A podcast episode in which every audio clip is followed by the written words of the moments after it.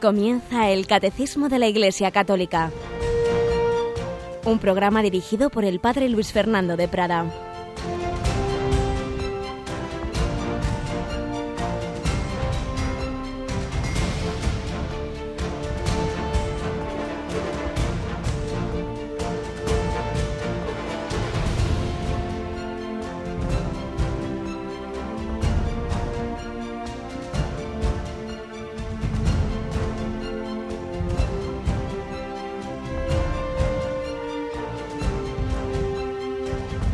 Alabados sean Jesús y María. Muy buenos días, queridos amigos, querida familia de Radio María. Aquí estamos una mañana más en este 28 de mayo, cuando estamos terminando el mes de María, cuando el tiempo pascual va entrando en su última etapa, cuando vamos a comenzar a invocar de una manera especial, siempre hay que hacerlo, claro, pero de una manera especial los dones del Espíritu Santo en este próximo decenario al Espíritu Santo que vamos a comenzar en Radio María mañana mismo. Tras las oraciones de completas haremos esa, esa primera novena de la historia que hacían los apóstoles con la Virgen María en el cenáculo, ese cenáculo donde el Santo Padre celebraba el otro día la Eucaristía. Muchos motivos de alegría desde la fe de que no estamos solos, de que Jesús no nos ha dejado abandonados, de que nos ha enviado otro paráclito, el Espíritu Santo, y nos ha dado a su Madre María, que siempre está con nosotros, aunque la recordemos especialmente en este mes de mayo y en fiestas señaladas, pero en realidad siempre está con nosotros. ¿Verdad, Cristina? Buenos días, Cris. Muy buenos días, Padre. Claro que sí, en este mes de mayo pues la invocamos con más fuerza y más ilusión. Así es, y de hecho ahora en nuestra primera reflexión vamos a recordar esos refranes de un hombre de pueblo, al menos esa es la teoría, aunque en realidad los recogía alguien, esos refranes, bajo el título No hay dolor que la mujer no haga menor y que nos van a hablar de la mujer por excelencia que es la Virgen María. Pues sin más, Vamos a comenzar nuestro programa de hoy, que tenemos muchas cosas muy importantes que comentar de la doctrina de la Iglesia, pero como digo, vamos a comenzar con ese comentario que en este final del mes de mayo nos va a llevar a la mujer por excelencia, la Virgen María, nuestra Madre.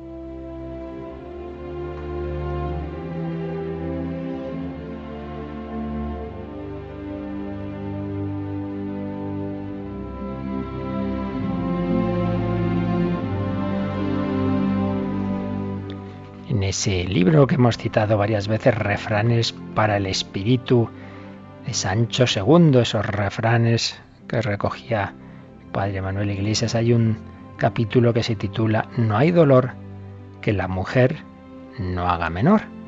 Y dice así, ganas tenía de sacar a relucir algún refrán sobre la Virgen María, aunque no estuviéramos en mayo, siempre viene como agua de mayo.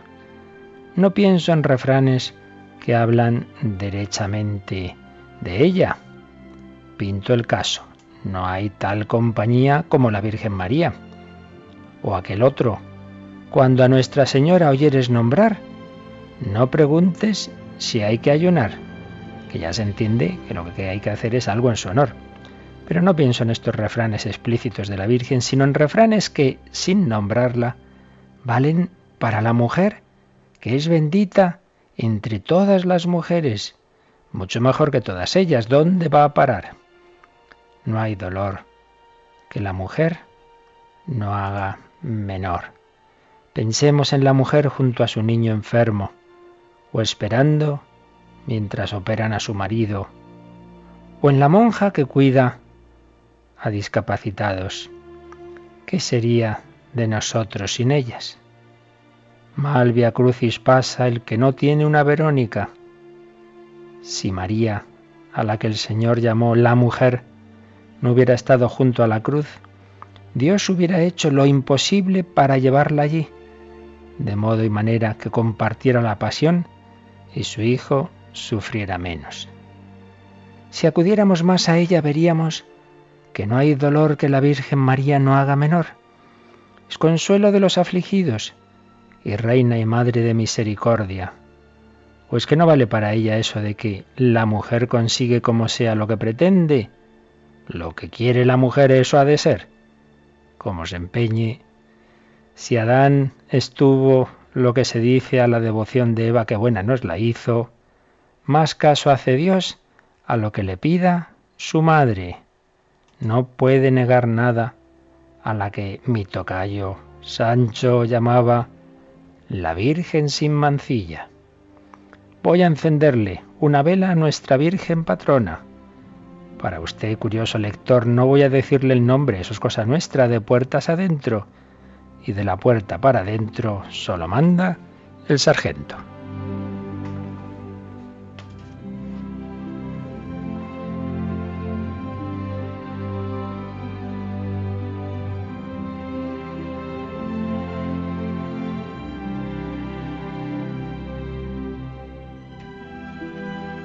Vamos a completar estos refranes con una pinceladita de don Justo López Melús titulada La piedra de sopa. Llegó un peregrino a una casa y pidió algo de comer. No tengo nada, dijo la señora.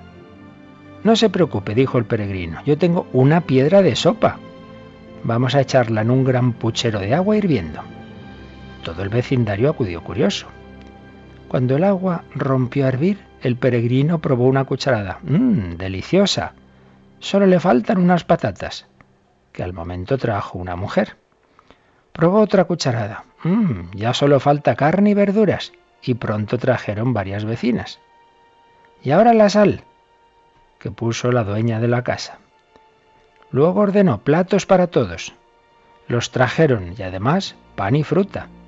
Entonces se sentaron y disfrutaron de aquella increíble sopa, felices de compartir la comida. Mientras tanto el peregrino se escabulló, pero les dejó una milagrosa piedra de sopa para que pudieran usarla. Con la aportación de cada uno se enriquecieron todos. Está clara la enseñanza, con esa confianza, con la fe, con el poner cada uno de nosotros ese granito de arena. Podemos todos, salimos todos ganando, nos ayudamos, solucionamos tantos problemas que si cada uno nos encerramos en nuestro egoísmo, por el contrario, se agravan.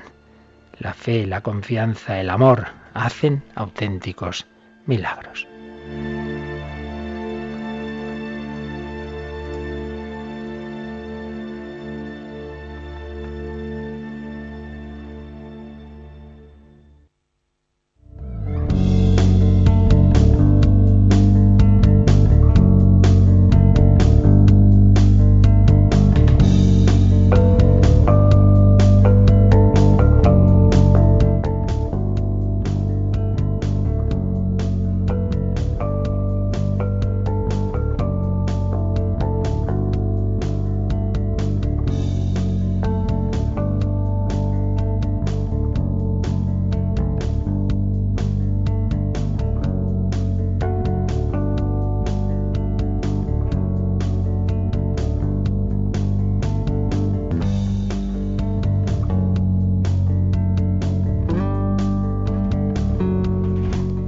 Bueno, pues vamos adelante, queridos oyentes, en el comentario a estos capítulos del catecismo que nos hablan de las fuentes de la revelación y concretamente estamos en el artículo que se titula La Sagrada Escritura.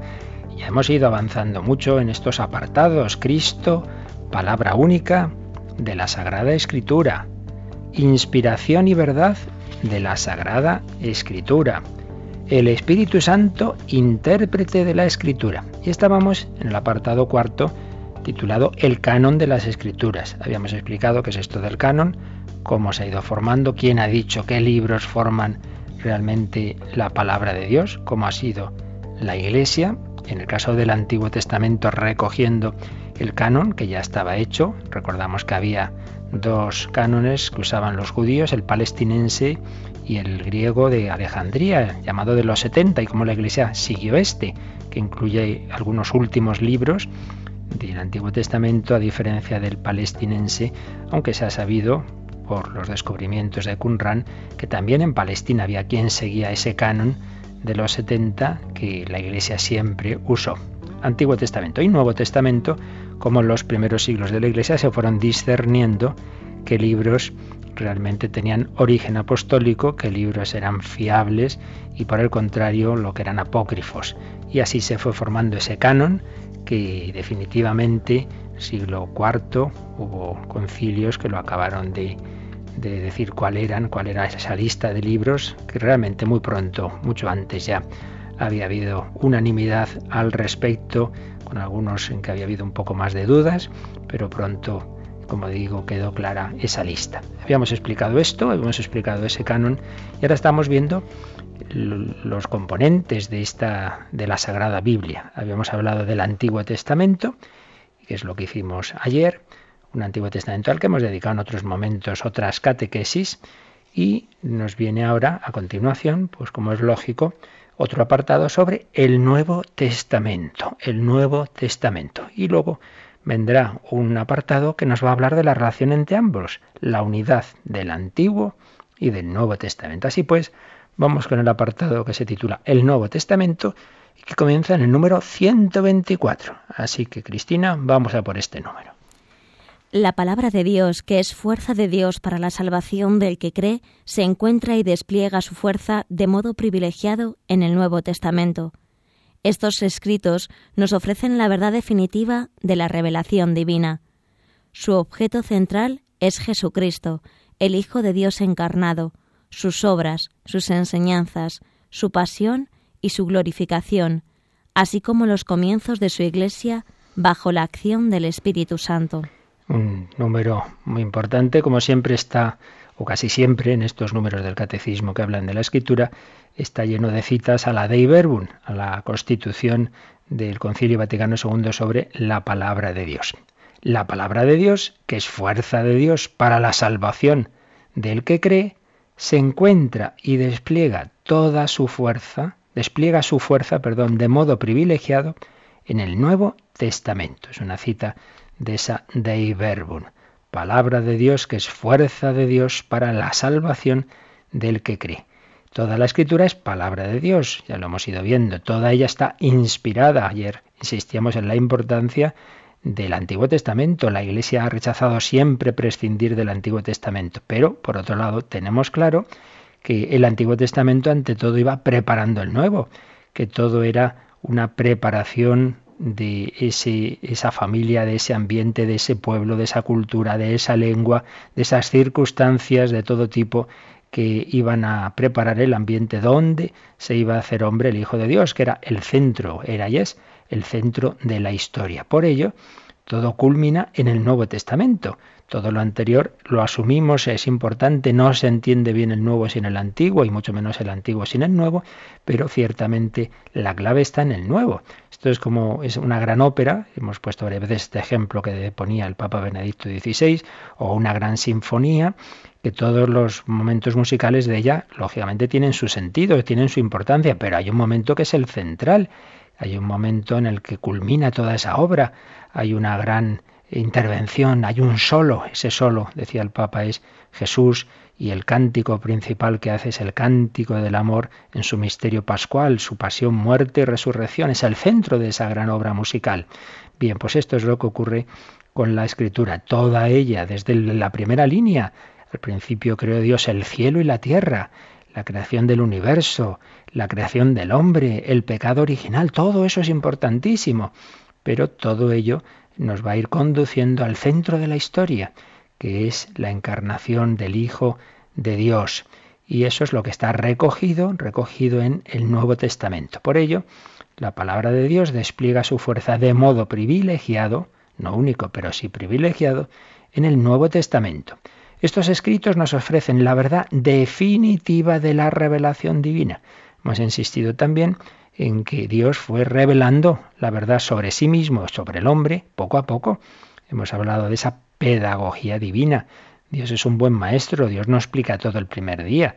Si llegamos a una carrera, cualquier carrera, por ejemplo, de una ingeniería, y vamos a la primera clase del primer curso y nos equivocamos y resulta que nos metemos en quinto, en una clase muy técnica, no entendemos nada, claro, cada cosa en su momento. Pues Dios fue poco a poco revelando la verdad sobre sí mismo, sobre el hombre, fue elevando también el nivel moral, pedagogía, esa pedagogía de Dios pero todo ello iba a culminar en la plenitud de la revelación y iba a darse en Cristo y en la comunicación del Espíritu Santo. Así pues, en el Nuevo Testamento está esa verdad definitiva y por ello todo lo que en el Antiguo eh, es preparatorio o es todavía imperfecto, claro, lo tenemos que ver siempre a la luz de su plenitud, a la luz de su culminación en el Nuevo Testamento. Y tercera afirmación, el objeto central del Nuevo Testamento, ¿cuál es? Unas ideas, una, una historia de, de, de, una serie de hechos, sí, pero ante todo una persona. Su objeto central es Jesucristo. El objeto central del Nuevo Testamento, esto es muy importante, no son las doctrinas, no son las formas de actuar. El cristianismo no es un moralismo ni una ideología. Su objeto central es Jesucristo, el Hijo de Dios encarnado sus obras, sus enseñanzas, su pasión y su glorificación, así como también los comienzos de su iglesia bajo la acción del Espíritu Santo. Los tres últimos papas han comenzado su pontificado siempre recordándonos esto. Bueno, todos los papas, evidentemente, pero por recordar los últimos, Juan Pablo II, San Juan Pablo II, abrir las puertas a Cristo. Solo Él conoce lo que hay dentro del hombre, solo Él. Y su primera encíclica, Redentor del hombre, Redentor hominis, Jesucristo, Redentor del hombre. El Redentor del hombre, Jesucristo, es el centro del cosmos y de la historia. Eh, Benedicto XVI, primer número de la Deus Caritas es, donde nos dice que el cristianismo no es una idea, no es más que un acontecimiento, el encuentro con una persona, el encuentro con una persona. Primera homilía, el Papa Francisco al ser elegido eh, sumo pontífice, la homilía de la misa en la que termina el cónclave, pues nos habla también de que el cristianismo es ese seguimiento de Cristo, confesar, caminar, confesar a Jesucristo. El objeto central del Nuevo Testamento es esa persona divina, el Hijo de Dios encarnado. Y en esa persona divina están obviamente sus obras, ante todo lo que hizo, toda su vida, sus enseñanzas también, pero en cuanto a enseñanzas de esa persona divina, su pasión, muy importante, a la que se dedica un porcentaje alto de los evangelios, y su glorificación, su resurrección y ascensión a los cielos. Y también, y también los comienzos de la Iglesia, bajo la acción del Espíritu Santo. Este es el, el panorama así de conjunto del Nuevo Testamento, en donde culmina toda la revelación que durante tantos siglos Dios había ido haciendo, todo preparando ese momento central de la historia. Y a su vez, dentro del Nuevo Testamento, ¿Cuáles son los libros clave? Pues nos lo va a decir un número muy bonito, el número 125, Cristina. Los Evangelios son el corazón de todas las escrituras por ser el testimonio principal de la vida y doctrina de la palabra hecha carne, nuestro Salvador. De nuevo nos lo dice con una cita de la Dei Verbum del Vaticano II. Toda la Biblia es palabra de Dios, desde el Génesis hasta el Apocalipsis, toda ella tenemos que leerla en ese espíritu de fe, pero toda ella va eh, caminando hacia el Nuevo Testamento, pero a su vez el Nuevo Testamento, que ya habíamos recordado los libros que lo componen, los Evangelios, los Hechos de los Apóstoles, las cartas de San Pablo y de los demás apóstoles, y el Apocalipsis, pues bien, todo ese conjunto de libros, su centro, su corazón, su corazón, son los Evangelios. Los evangelios son el corazón de todas las escrituras. ¿Por qué? Pues con cita de la de por ser el testimonio principal, no único, pero el testimonio principal de la vida y doctrina de la palabra hecha carne, nuestro Salvador.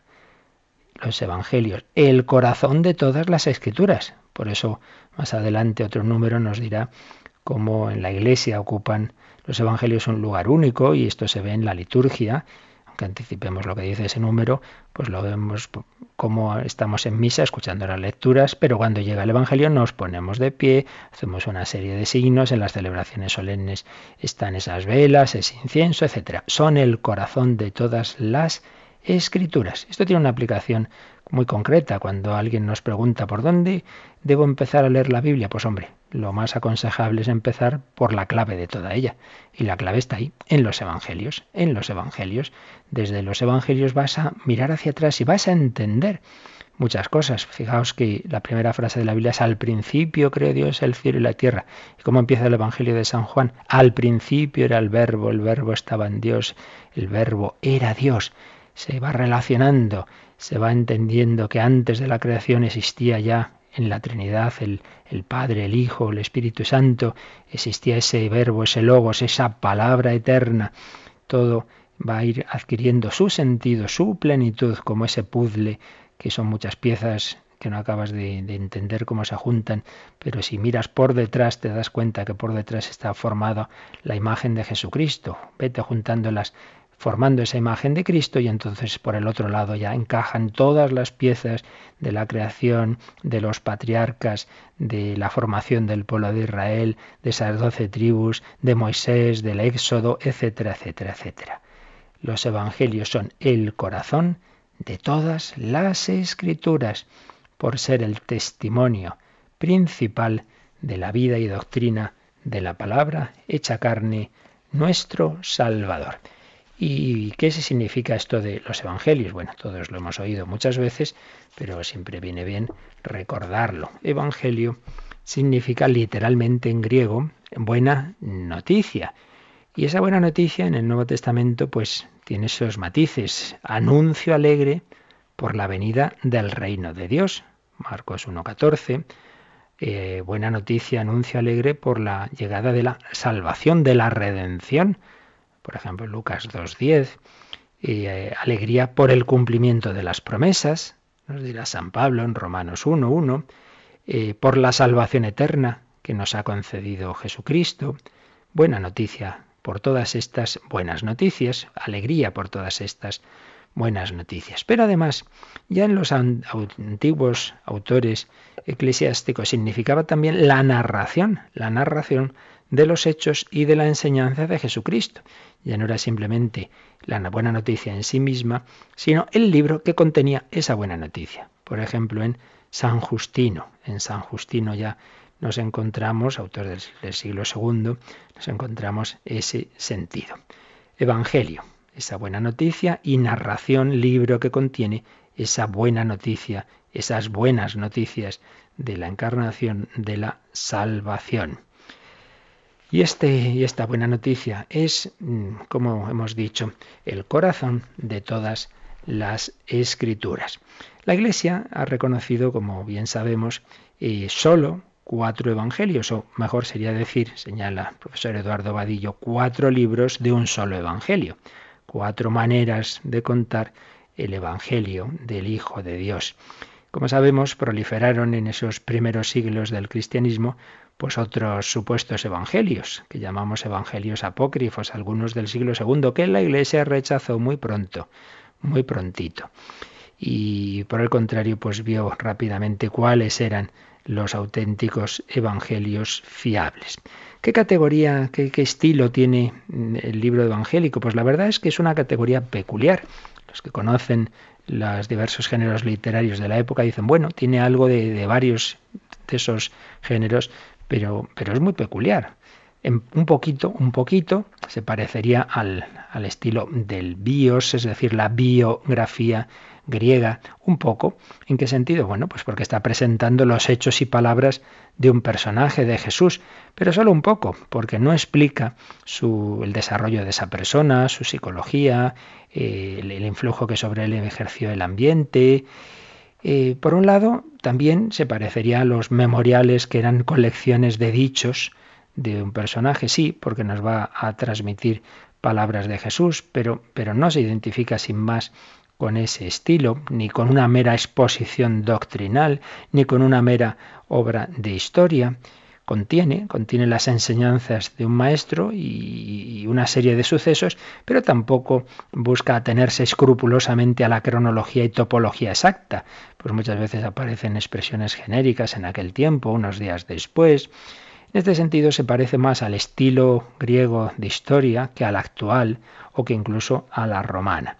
Pero sí es historia en el sentido de que el evangelista, los evangelistas para nada quieren inventar ni engañar, ni escriben un producto de su fantasía. Los evangelios son un testimonio de fe, ciertamente, pero de una fe que parte de hechos históricos verdaderos, que parte de la vida, la muerte, la obra y el mensaje de una persona, Jesús de Nazaret. El evangelista quiere situar al lector ante Jesús para que crea en Jesús. Son testimonios de fe, pero repetimos, testimonios de fe basados en hechos, en hechos históricos, en hechos verdaderos. No son inventos, no son elucubraciones, no son fantasías. Son, decimos, los libros privilegiados de toda la Biblia. Eh, la clave de la economía salvífica, esa expresión, la economía, es una expresión griega usada por San Pablo, por ejemplo, en Efesios 3, 2 y 9, para significar la organización de un proyecto, de un proyecto que se va realizando y para el cual se toman medidas y se adoptan disposiciones. La economía divina es ese plan divino de la redención de los hombres, que tuvo su punto central en la encarnación, vida, muerte y resurrección del Hijo de Dios. Ese plan salvador lo va realizando Jesucristo hoy día en la Iglesia y por medio de la Iglesia. Por ello, Nuevo Testamento, los libros del Nuevo Testamento, a la vez que forman parte de esa economía divina, nos exponen ese plan de Dios en dos, en dos momentos. Por un lado, en la vida mortal de Cristo, los evangelios, y luego en la vida de la Iglesia, los escritos apostólicos. Son los dos bloques del Nuevo Testamento. Pues bien, insistimos, de ambos, de todo ello, la clave está en los evangelios, libros privilegiados de toda la Biblia, de la misma forma que la encarnación del Hijo de Dios es un acontecimiento único y excepcional. Pues de esa manera, los libros que directamente hablan de la vida que llevó en la tierra el Hijo de Dios son un testimonio excepcional de la fe de los primeros cristianos en ese acontecimiento. Libros privilegiados de toda la Biblia, el corazón de toda la Biblia. Nos hablan de ese Hijo de Dios e Hijo de la Virgen María. Pues vamos nosotros a pedir a la Virgen que nos enseñe a conocer a su Hijo, que nuestra lectura de los Evangelios nos lleve realmente a conocer, amar y seguir a Jesús. Esa petición que tantas veces nos pone San Ignacio de Loyola en sus ejercicios espirituales, pedir conocimiento interno del Señor que por mí se ha hecho hombre para más amarle y seguirle. Todo cristiano debería leer todos los días, todos los días, al menos un trocito del Evangelio. Muy sencillo es leer el Evangelio que se proclama en la misa de ese día, sea que vayas a misa o no, que leas cada día ese fragmento evangélico que se va a proclamar en misa, o si prefieres ir leyendo eh, cada evangelio pues poco a poco en orden, o bueno, cada uno como vea que más le ayuda, pero qué duda cabe que tenemos ese camino para conocer a Jesús, que es el Evangelio, y que no está ahí para una erudición fría, sino para que nos lleve al conocimiento personal, y el conocimiento nos lleve al amor, y el conocimiento y el amor nos lleven al seguimiento, a la imitación de Cristo, a dejar que se plasme su vida en la nuestra. Por ello, llevemos el Evangelio a nuestra lectura espiritual, a nuestra oración todos los días. Se lo pedimos por medio de la Virgen María, y a la Virgen María le pedimos que interceda para que el Espíritu Santo grabe en nosotros esas actitudes del corazón de Cristo que vemos en los Evangelios. Ven, Espíritu Santo, ilumínanos, porque muchas veces uno puede saber muchas cosas, pero si lee el Evangelio sin espíritu de fe, pues se va a quedar en la corteza y no va a profundizar. Necesitamos, decía Orígenes, para entender el Evangelio, por un lado acoger a la Virgen y por otro lado poner nuestra cabeza en el corazón de Cristo. Necesitamos al Espíritu Santo. Se lo pedimos en un momento de oración en medio de nuestro programa sobre hoy los Evangelios.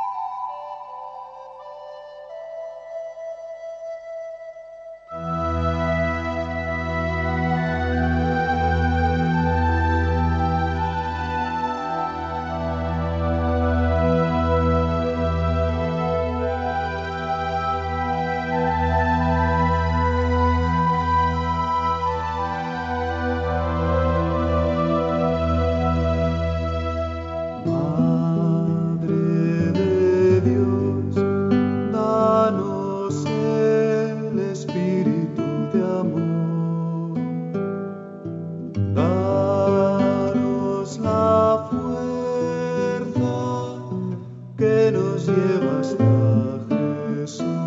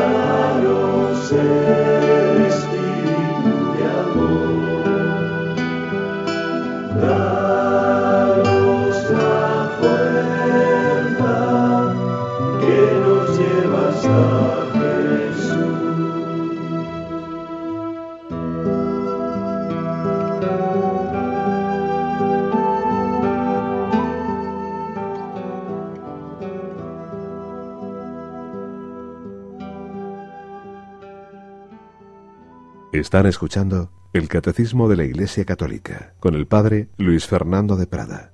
Madre de Dios, llévanos a ese conocimiento de Jesús, ese conocimiento de Jesús que de una manera incomparable nos dan los cuatro evangelios. En realidad, como decíamos, hay un único evangelio. Esa buena noticia de que Dios nos salva en Jesucristo es única.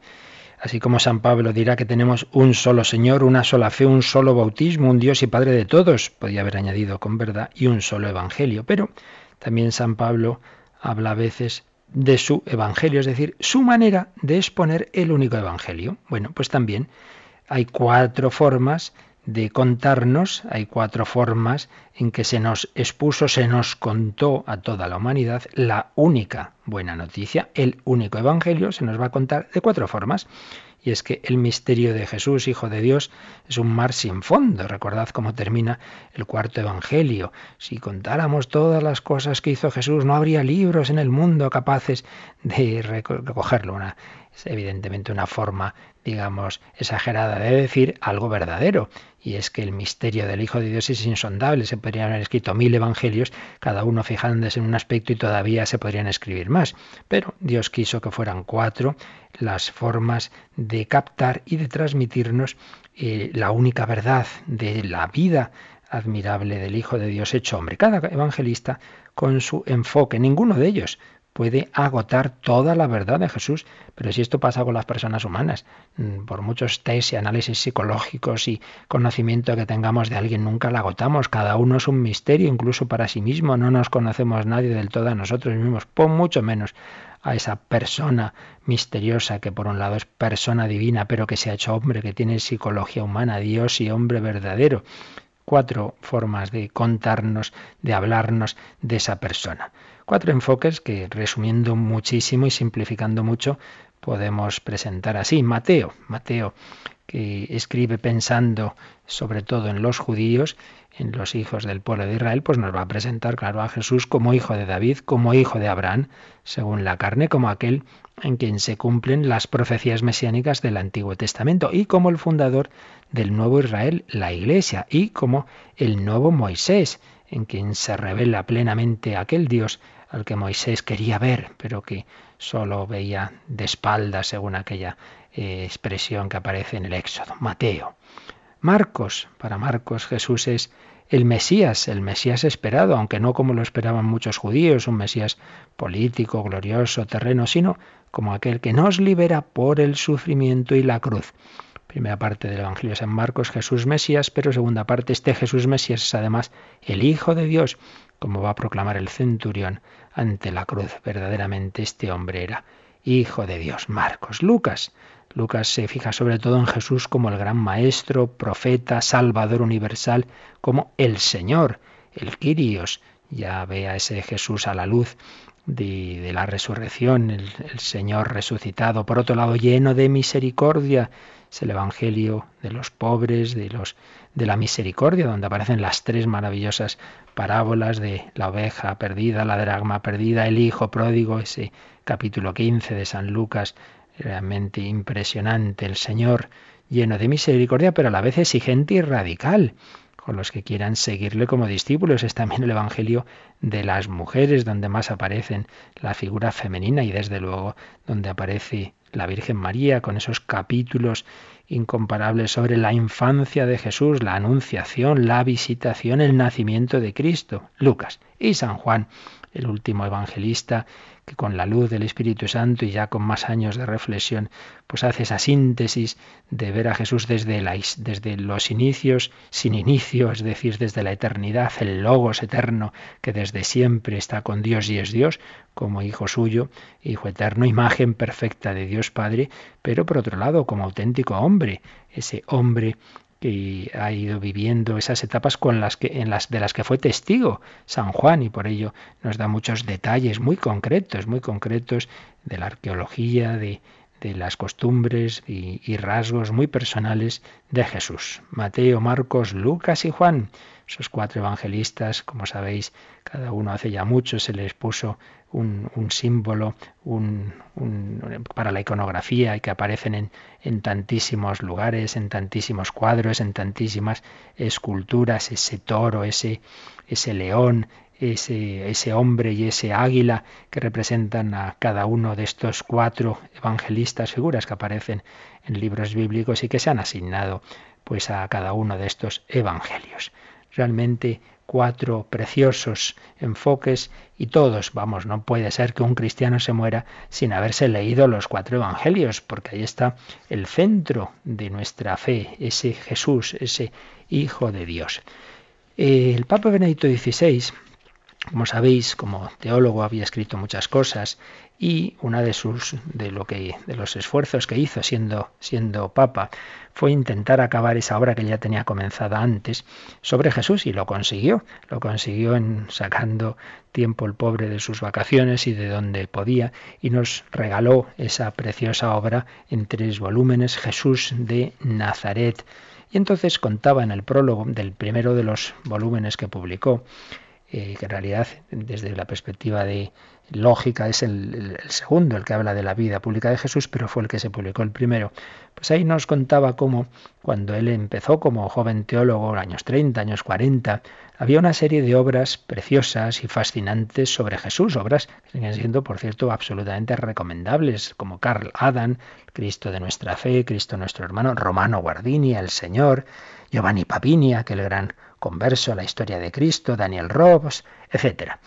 Entonces nos recordaba cómo en esas obras se presentaba la figura de Jesús a partir de los evangelios, cómo vivió en la tierra y cómo, aun siendo verdaderamente hombre, llevó al mismo tiempo a los hombres a Dios, con el cual era uno, en cuanto hijo de Dios, verdadero hombre, pero a la vez uno con el Padre y por tanto eh, Dios, Dios visible, eh, que se, Dios que se hacía visible en esa humanidad. Pero recordaba cómo a partir de los años 50 fueron entrando diversas teorías en la exégesis católica, en buena parte procedentes de, de exégesis protestantes liberales, en las que se fue como separando el Jesús, decían el Jesús histórico y el Cristo de la fe. Bueno, sí, nosotros creemos en Cristo, el Hijo de Dios, pero, pero hasta qué punto esta fe está basada en el Jesús histórico, se iban alejando. Pero claro, se preguntaba Benedicto XVI, ¿qué puede significar la fe en Jesús, el Cristo, en, el, en el Hijo de Dios vivo, si resulta que el hombre Jesús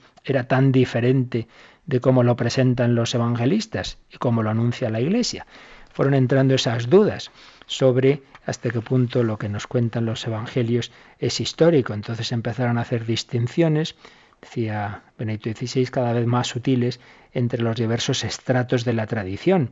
y detrás de esos estratos de la tradición, la figura de Jesús, en las que se basa la fe, era cada vez más nebulosa. Y entonces al final cada autor se hacía su propia figura de Jesús. Y uno nos decía, bueno, el verdadero Jesús era un revolucionario antirromano, no, no, era un moralista, era un profeta escatológico, etc. Claro, nos decía Joseph Ratzinger, esas reconstrucciones de Cristo son más una fotografía de sus autores y de sus propios ideales, de sus propias ideas, que el haber descubierto de verdad a Jesús.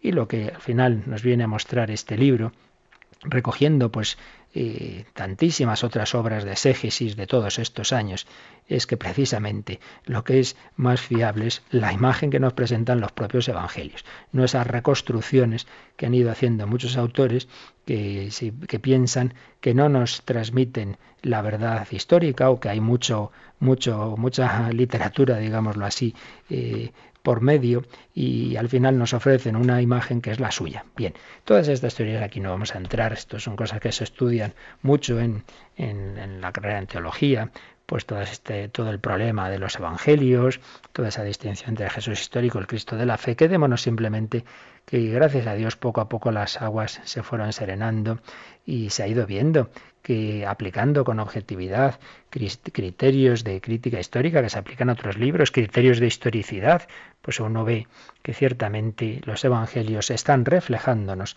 a ese personaje histórico, nos están transmitiendo una figura con objetividad, eso sí, sin pretender, porque ningún evangelista lo pretendía, escribir una historia eh, como él haríamos, de, detallada, precisa, esto fue en tal sitio, fue en tal día, en tal momento. No, es que no interesaba eso a los evangelistas. Interesaba presentar, presentar esa figura de Jesús, presentar esos hechos históricos, sin, pero sin la pretensión de esos detalles concretos de dónde, cuándo y cómo fue exactamente la cosa, porque para el fin que ellos tenían, que era mostrar, alimentar la fe de los cristianos, mostrándoles qué es lo que había hecho Jesús, no importaban esos detalles. Por ello, el número siguiente del catecismo nos va a hablar de esto, nos va a hablar de cómo se formaron los evangelios. Viene en una letra más pequeña, porque bien, esto entra ya, decimos, en cuestiones un poquito técnicas, pero aquí viene y por tanto conviene que alguna idea tengamos y lo vamos a leer. Este número 126, Cristina.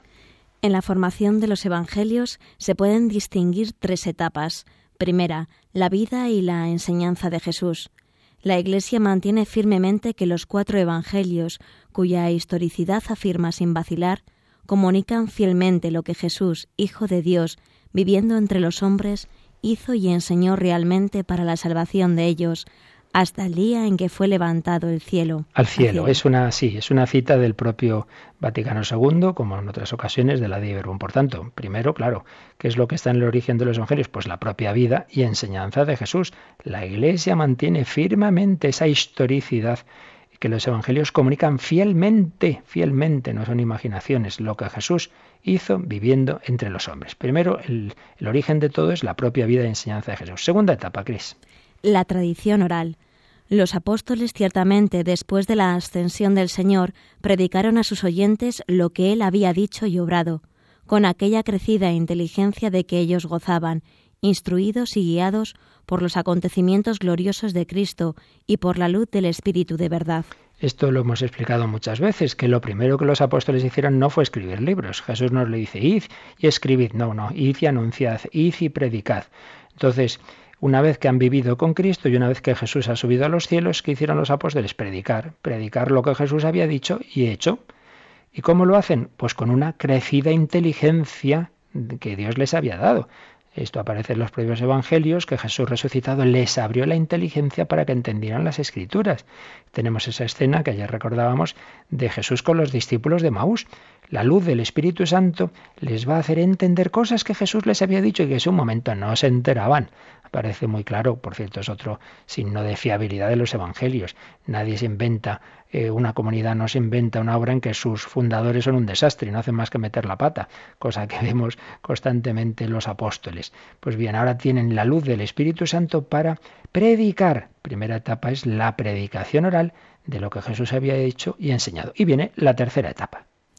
Los evangelios escritos Los autores sagrados escribieron los cuatro evangelios escogiendo algunas cosas de las muchas que ya se transmitían de palabra o por escrito, sintetizando otras o explicándolas atendiendo a la situación de las iglesias, conservando por fin la forma de proclamación, de manera que siempre nos comunicaban la verdad sincera acerca de Jesús. Este número es clave está todo el tomado de la de Iberbun. Y aquí, si nos vamos fijando un poquito en lo que nos ha dicho, podemos entender un poco más ese estilo de los evangelios. Hemos dicho que existía primero la predicación oral, pero claro, esa predicación oral se fue poniendo poco a poco por escrito de diversas formas. Pues en un sitio se iban recogiendo sobre todo los dichos de Jesús, las enseñanzas de Jesús. No aparece por otro lado también relatos de la pasión, que fue de lo primero que se escribió. Vamos a escribir que no se nos olvide cómo fue la pasión de nuestro Señor, relatos de la pasión relatos de la resurrección, las enseñanzas de Cristo. Ay, no, pero no sabemos cómo fue esto, pues vamos a preguntar a alguien. Poco a poco se fueron formando esos diversos materiales. Y llega el momento en que un evangelista, cuatro evangelistas en concreto, una persona dice, bueno, voy a ordenar todo este material y lo voy a ordenar, y fijaos las, las claves que se nos dan, ¿no? Escogiendo algunas cosas de las muchas que ya se transmitían de palabra por escrito. Si os leéis el prólogo del Evangelio de San Lucas, aparece ahí que había eh, ya había habido varios intentos y entonces San Lucas dice, bueno, yo he decidido mirar todo y empezar desde el principio asegurándome todo de fuentes fiables. Lo dice con otras palabras, podéis leer el principio de San Lucas, escogiendo algunas de las muchas cosas que ya se transmitían de palabra o por escrito sintetizando otras. Esto se ve claramente. Hay evangelistas que detallan más y otros que sintetizan y, y, hacen una visión de conjunto de varias cosas y de repente saltan. Porque ya hemos dicho que no, no pensemos nunca en los evangelios al modo de una especie de relato eh, biográfico que va siguiendo el día a día. Y el Jesús hizo esto este día y al día siguiente, a las 7 de la tarde, hizo el otro. Que no, es que eso no lo pretenden los evangelios. No tiene importancia para la fe si fue el día este o fue el día el otro, o si tal hecho ocurrió antes o después. Importa lo que ocurrió, lo que hizo Jesús, lo que nos quiso decir, sintetizando. Hay evangelistas que sintetizan o explican atendiendo a la situación de las iglesias. Claro, los mismos hechos los van a contar con unos matices, Mateo que se dirige sobre todo a los judíos o Lucas que se dirige a los paganos.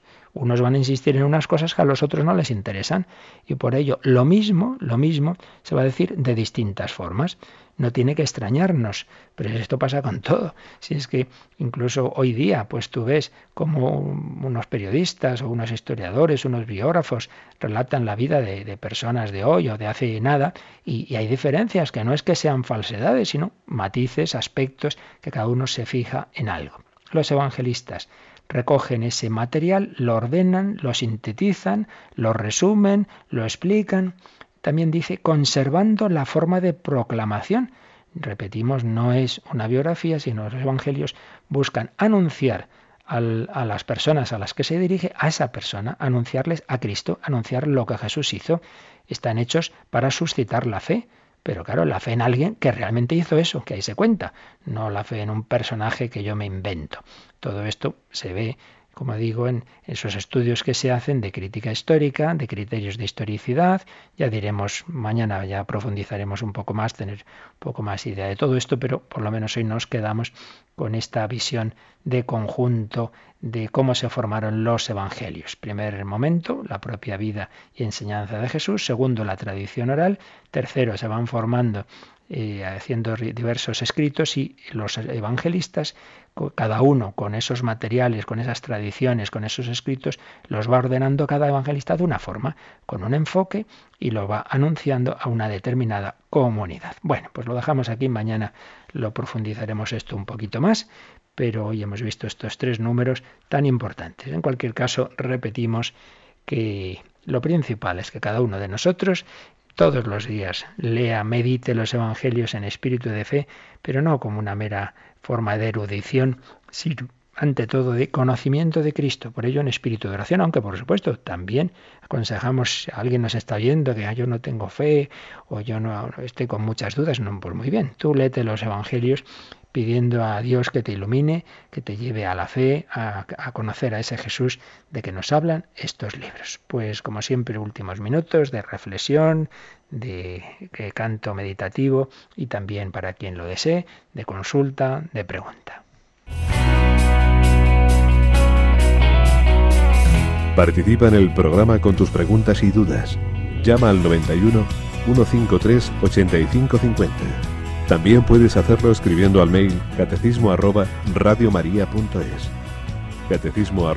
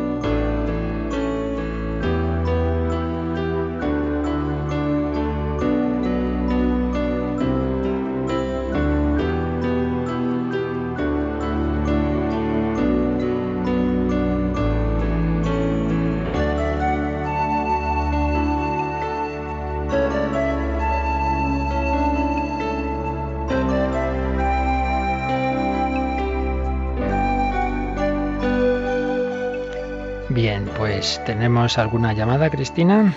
Sí, nos llama Víctor desde Burgos para preguntar que ha escuchado que Cristo fue un revolucionario y eso no le ha sonado muy bien, entonces para que le explique un poco.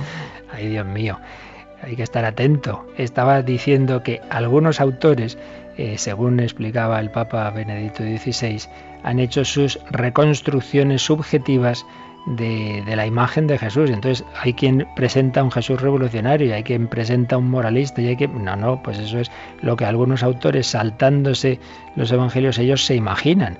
O sea que justamente estábamos diciendo lo contrario de lo que ha entendido nuestro amigo Víctor, citando el prólogo del libro de Joseph Ratzinger, Benedicto XVI, en la que nos decía que algunos dicen, no, no, la imagen que nos presenta Jesús no es histórica, entonces nos hacen ellos su propia imaginación de cómo sería Jesús, que muchas veces refleja lo que a ese autor le parece, ¿verdad? Su propia reconstrucción, pero eso no tiene más fundamento. Así que justamente tranquilo, Víctor, que decíamos que eso, esa, esa imagen de ese Jesús revolucionario es pura creación de algunos autores. ¿Qué más, Cris?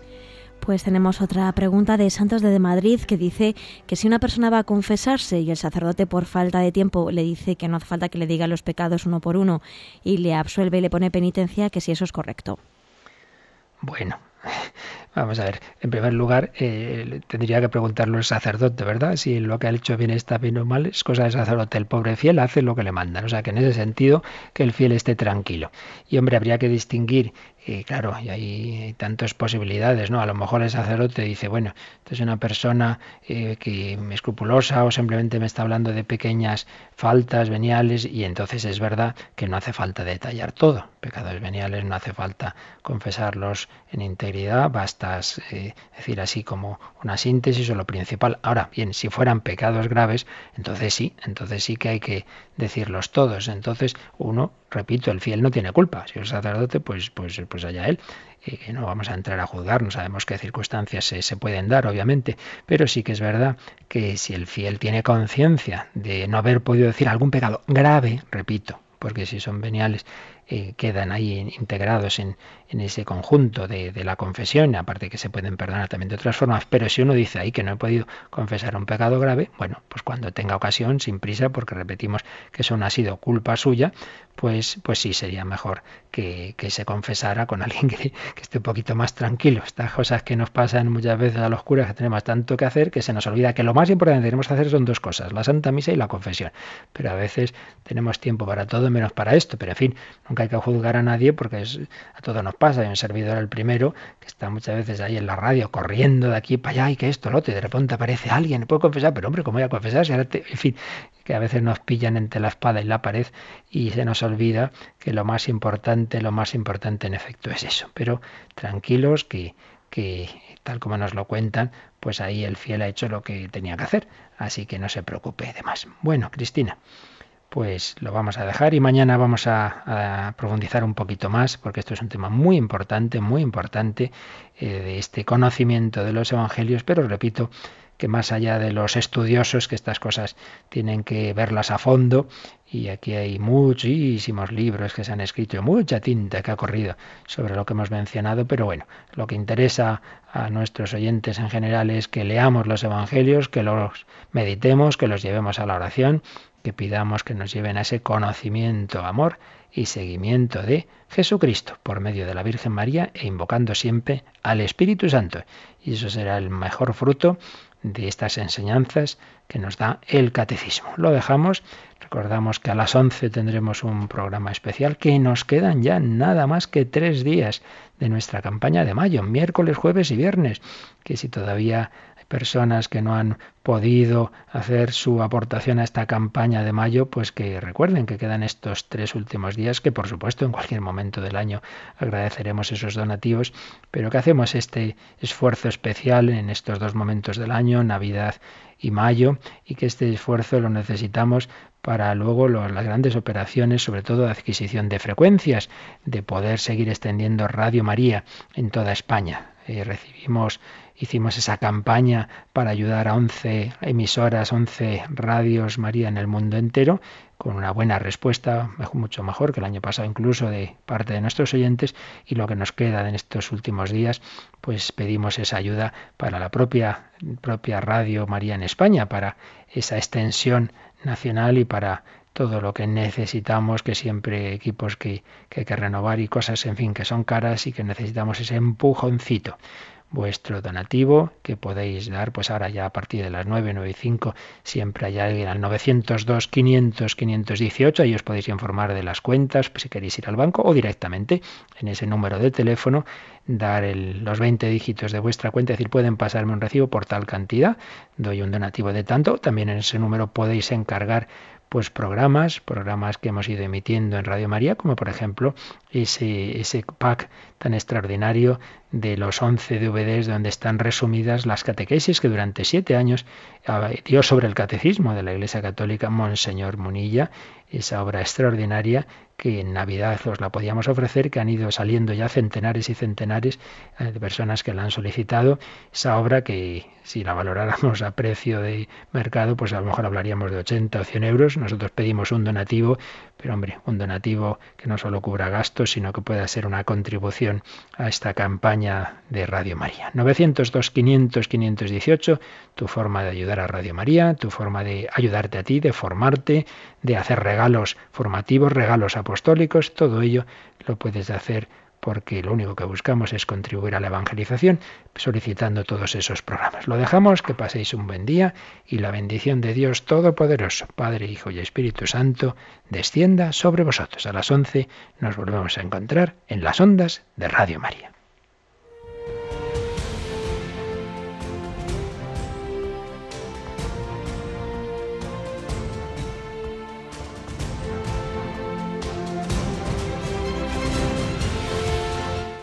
Han escuchado en Radio María el Catecismo de la Iglesia Católica. Un programa dirigido por el Padre Luis Fernando de Prada.